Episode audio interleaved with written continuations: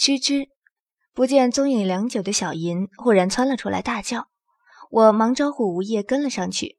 那些原本围攻我们的男子，大概是看到书生死了，一时慌乱震惊下，竟没来得及阻截我们。小银带我们进了一间房，那房凌乱的像是发生过一场巨大的私斗，房间里还有隐隐残留的淫靡之气。我的心一扯一紧，像要活生生被撕裂了一般。因为我看到地上有许多沾血的衣服碎片，那那是我的衣服，还有血迹和女子的体液。我满是鲜血的手紧紧捂住嘴巴，眼泪仿佛滚烫的油珠般滴落到我的脸上、手上。呜咽声是我的，却又出离至体外，在我耳边回响。我甩掉长剑，紧紧握住匕首，冲出屋外。匕首插进一个人的肩头，我看不清他的面容，只一字一句地问：“那个女孩在哪儿？那个被你们抓来的女孩在哪儿？”屋屋后的码头。我匕首一划，结束了他破碎不成句的回答，也结束了他的生命。吴叶和小银一直跟在我身后，跟着我向那码头的方向飞奔而去。我却始终没有回头，甚至脑中一片空白，什么也想不起来，自然也没有看到他们两个担忧、心疼的眼神。一声女子的尖叫声在码头回荡。老老大，他他他他他的手筋、脚筋已经挑断了。那手下颤抖着说：“手上沾血的匕首一个没抓稳，哐当一声掉落在地。”他从没有对一个弱女子这么残忍过，更加从没见过一个弱女子会像眼前这个女孩那般决然。他低声劝她放开手脚，放开了，他便不用这样对她。可他只是面无表情地看着他们，手脚死死扳住暗岩，连眉都不皱一下。粗犷男子听着那惨叫声，仿佛也像经历了一场大战般，全身虚脱。颓然地挥了挥手，道：“马上把他架上船去送走，我们留一艘船在这里等老二就够了。”你、你、你、老大！那手下声音充满了恐惧和慌乱，在顾不得什么尊严气势，在这码头沿岸大叫起来。粗犷男子闻声猛地回过头来，望向那个全身是伤。手筋脚筋都被挑断的女子，再掩不住心中的惊惶和惧意，脸色巨变。我飞奔到码头的时候，双眼迷蒙着水雾，不知是汗是泪，全身上下都在流血伤痛，意识仿佛要抛弃我一般，渐行渐远。可是我却仍然清楚看到那样惊心动魄的一幕：一个身穿白衣的女子，不，那根本算不上白衣。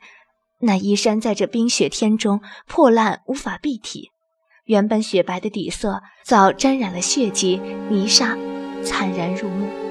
那女子被五六个大汉架着，不知要将她拖向何方，可是却拖不动。我的眼泪汹涌着翻滚落下，身上的伤痛比起此刻心里的痛，又算得了什么？到底算得了什么？心惑的全身都被制住。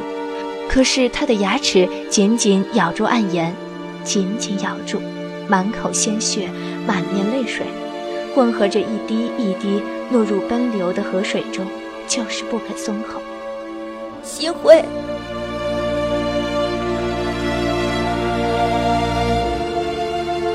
我哽咽着开口，声音很轻，却又在这空旷的码头回荡。死死咬住暗岩的女子。忽的浑身一震，缓缓松开了嘴，随着惯性被那群拉架他的男子拖后几步，齐齐跌在地上。我冲过去，冲到他身边，将他抱进怀里。他看着我，破败不堪的脸上露出一个美好、欣慰又意料中的笑容，柔声道：“小姐，我就知道你会来。”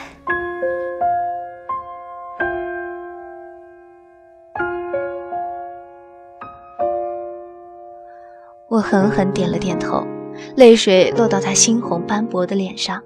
我小心地放下他，然后将身上血迹斑斑的锦貂白球脱下，放在地上，伸手继续脱下里面的翠绿色短袄，然后继续。一阵冷风伴着河岸的潮湿吹来，我的身上只剩下一件素白的里衣，在寒风中包裹着我微微颤抖的身体，映着我脸上嘴角的猩红，分外刺目耀眼。我把衣服一件件从里到外给新慧套上，看到她手上和脚上触目的血痕，看到她瘫软无法动弹的身体，晶亮的双眼却仍担忧地看着我，欲言又止。我猛咬了咬牙，将那喷薄欲出的泪水咽回肚里。手筋和脚筋，此刻的我有什么资格哭？背后忽然一暖，吴叶将他的衣服披在我身上。我头也不回地说：“谢谢。”然后扯下，继续包裹在新慧身上。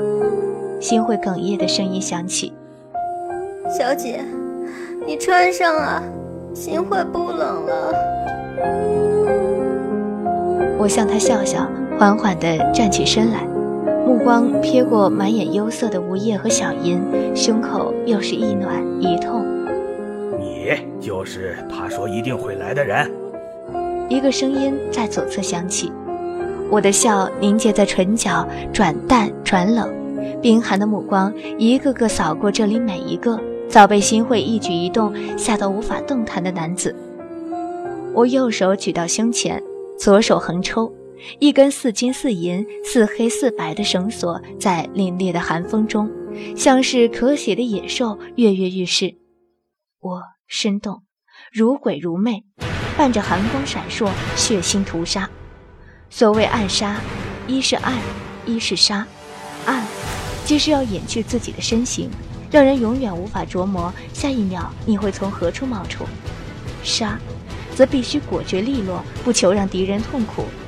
不论达到目的的手段，唯一的目的就只有一个字：杀。吴业记得，冰一曾经跟他说过，他会一种暗杀术。要比他的武功来得更厉害，只是那种能力一出手必取人性命，所以他不会用。当时听到只觉得好笑，这么一个纤瘦的女孩，不过是无意中得了点自己都无法好好运用的内力，哪来的厉害之说？可是此刻他震惊地看着他，在眼前让一个又一个人无声地倒下，才知道自己错的有多离谱。他如鬼魅般出现在那些惊慌失措的人身边，手上的黑丝仿佛他身体一部分般灵巧收缩。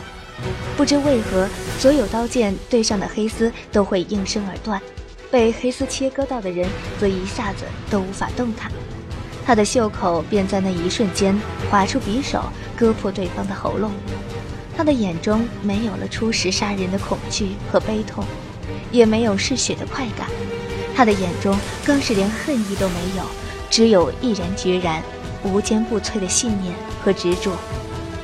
他曾说过：“无业，人都说无欲则刚。事实上，有想要守护的东西，有可以执着的信念，这样的人才是最强的。”尸体如雷卵般堆积在我身边，我收回手中的绝丝。一个踉跄，吐出一口鲜血，吴叶飞快地冲过来扶住我，声音竟是带着颤抖和沙哑：“主子，我们回去吧。”我点了点头，看着吴叶回身要去抱起新会，我踏前几步阻止了他，轻声说：“我来。”吴叶看着我苍白的脸、摇摇欲坠的身体，却决绝的眼神。终于握紧了拳头，退开一步。我在吴叶的帮助下，让完全没有办法自己动弹的新会伏在我背上。小银在左边，吴叶在右边，我在中间背着新会，就这样一步一步往皇宫的方向走去。小姐，洛儿没事吧？我扶提着她双腿的手紧了紧，说。会没事的，布莎已经去找他们了。那就好。新会在我背上轻轻舒了一口气，柔声道：“小姐，你的背很温暖呢。”我紧紧咬住下唇，直到点点血腥味儿伴着眼泪的苦涩在舌尖晕开，才发觉一直压抑的泪终究还是落下了。小姐，那天在听国唱的歌，你能再唱一遍吗？我吸了一下鼻子。用颤抖沙哑的鼻音说：“好。”每一次都在徘徊孤单中坚强，每一次就算很受伤也不闪泪光。我知道，我一直有双隐形的翅膀，带我飞。飞过绝望，不去想他们拥有美丽的太阳。我看见每天的夕阳也会有变化。我知道，我一直有双隐形的翅膀，带我飞，给我希望。我终于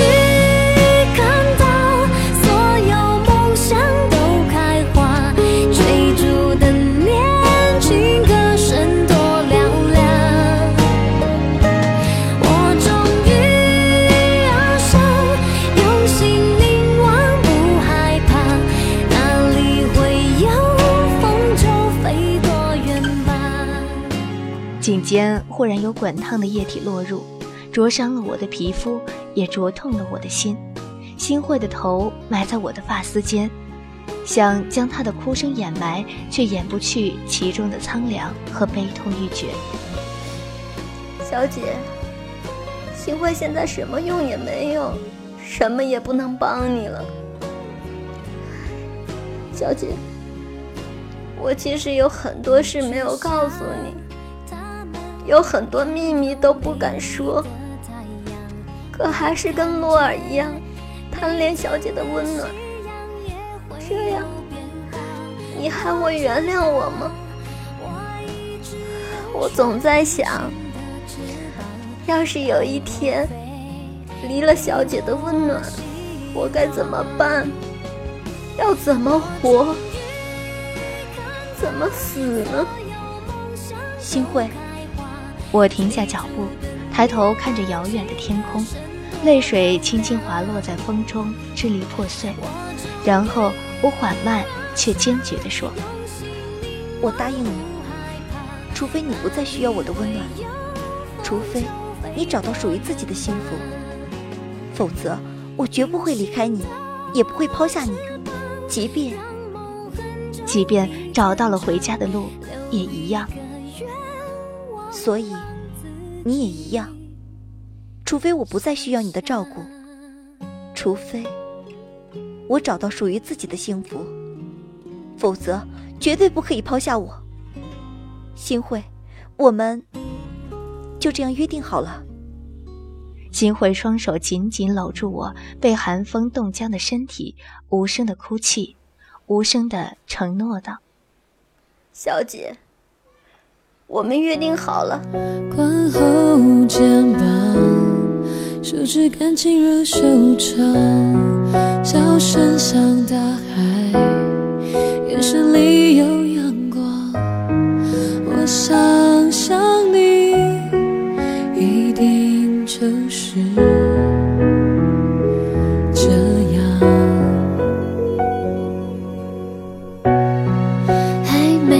出现